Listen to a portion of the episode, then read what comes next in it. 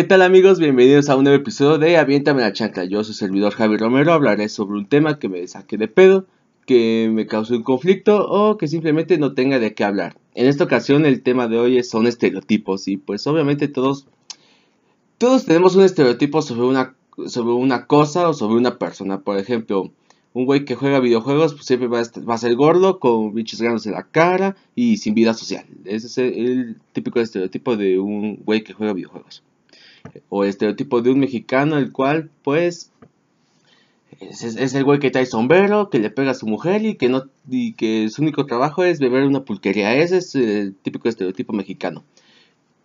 Pero a mí me dan mucha risa algunos estereotipos, por ejemplo, ahorita el del mexicano que es obviamente no tiene nada que ver no tiene nada que ver con un maldito mexicano en esta época.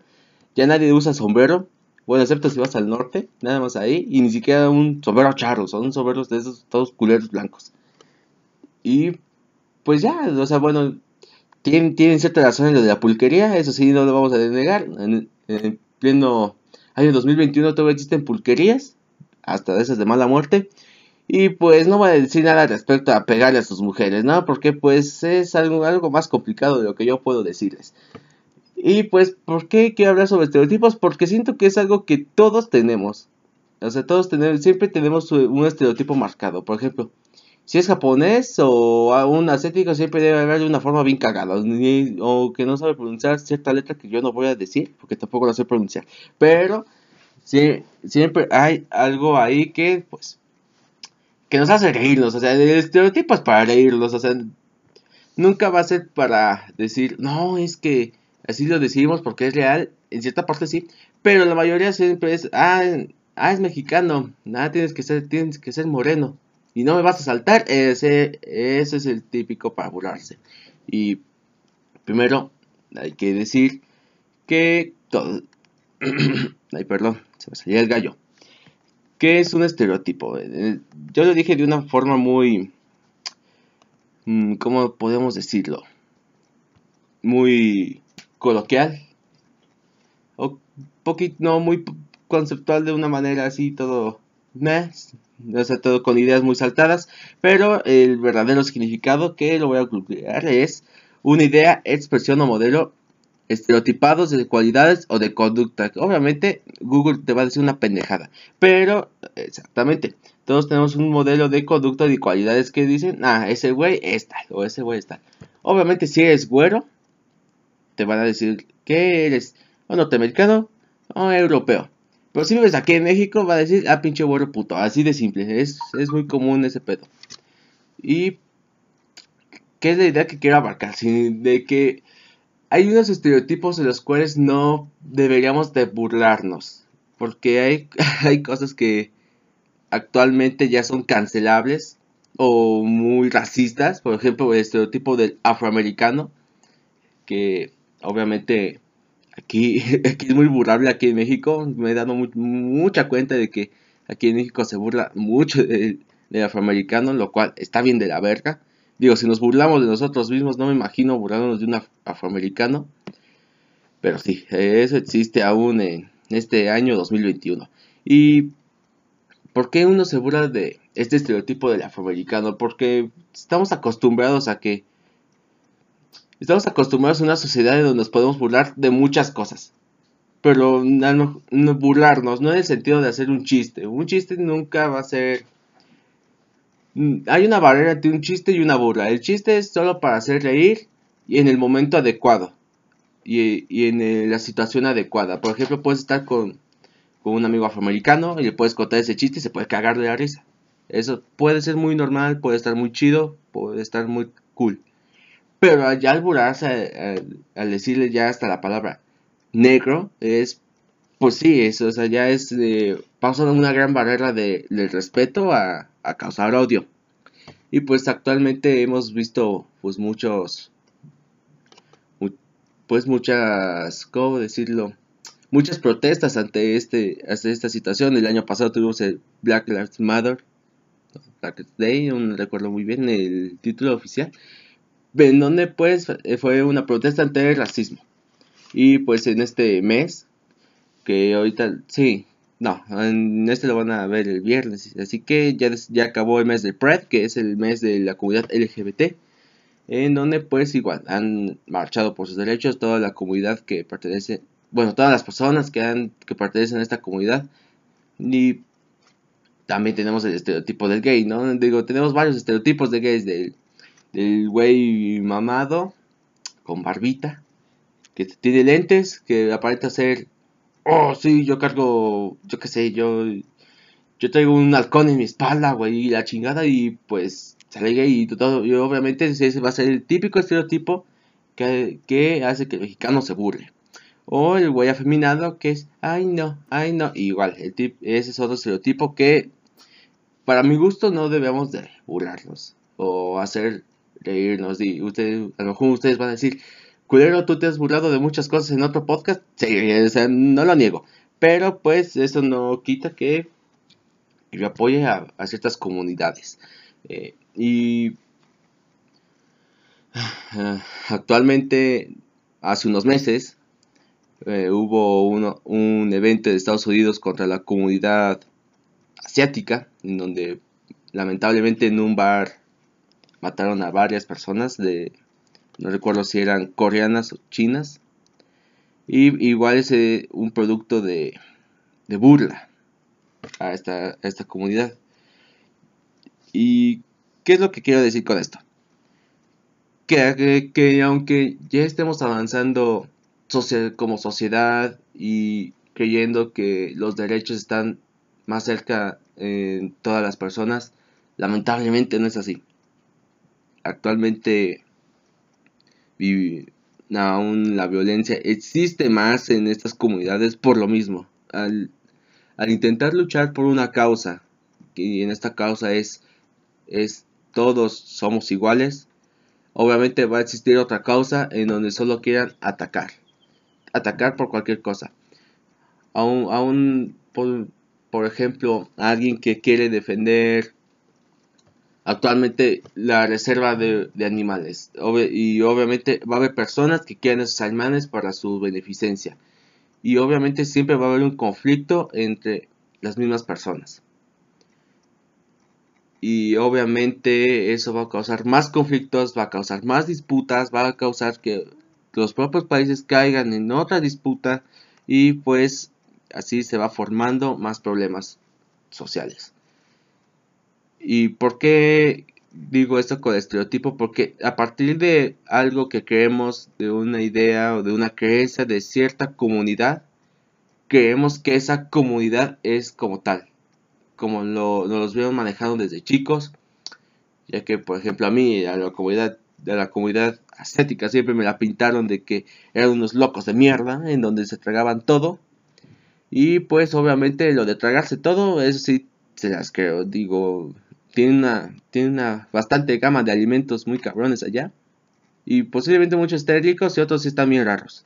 Pero que son unos pinches locos que nada más saben karate, pues no, obviamente esa es una perra mamada. O sea, si lo creen ustedes, no sean idiotas. Se los dice de todo confianza su querido amigo Javi.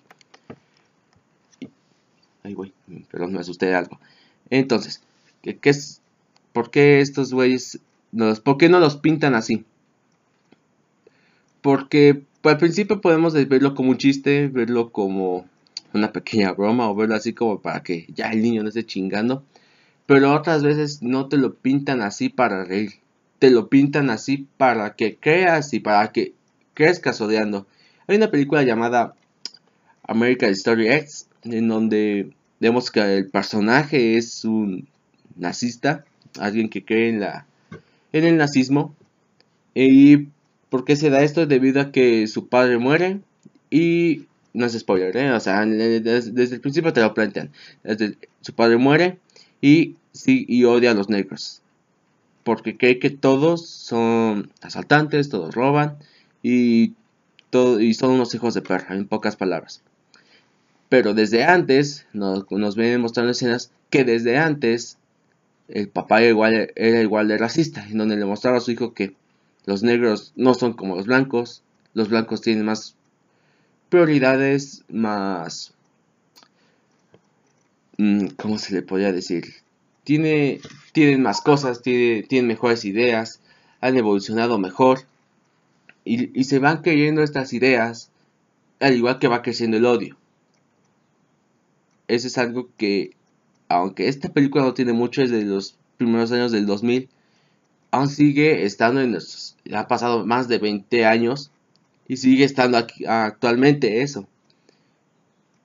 Y aunque muchos hemos querido decir algo, pronunciar algo, yo personalmente no soy de andar expresando mi opinión en redes sociales porque se me hace una estupidez. Pero yo siempre me he visto en contacto con estas comunidades porque sé, en cierta parte sé que es sentir rechazo. Y pues obviamente uno tiene que estar de parte de estas comunidades. Porque ellos mismos han sentido un rechazo grande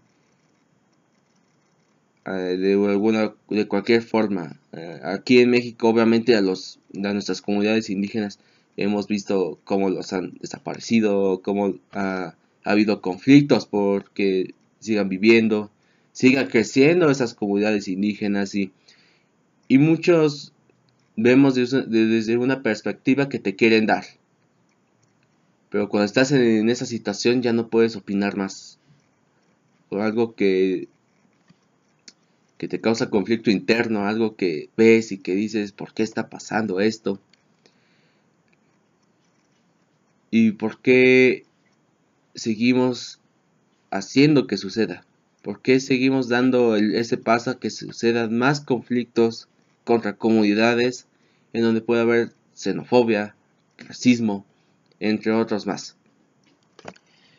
Y esto es algo que quiero dar mi punto de vista en este, en este podcast que va a durar mm, ahora sí más poquito de lo normal que en el, anterior. En el anterior sí fue una hora. Gracias a Robert Requena, porque pues antes nada más eran de 40 minutos, si se pinches mamó. Pero que ya para terminar este, este punto de los estereotipos. Obviamente puedes hacer un chiste cuando estás con tus amigos, cuando estás ahí entre compas, cuando los conoces. Porque no vas a llegar con alguien, digamos, a, con alguien gay y vas a decir, ah, no sea jota, amiga, obviamente te va a soltar un vergazo. No, no, no lo pienses, te va a soltar un vergazo. Entonces, ¿qué es lo primero que debes de hacer para convivir y, y no pensar que estos estereotipos son reales?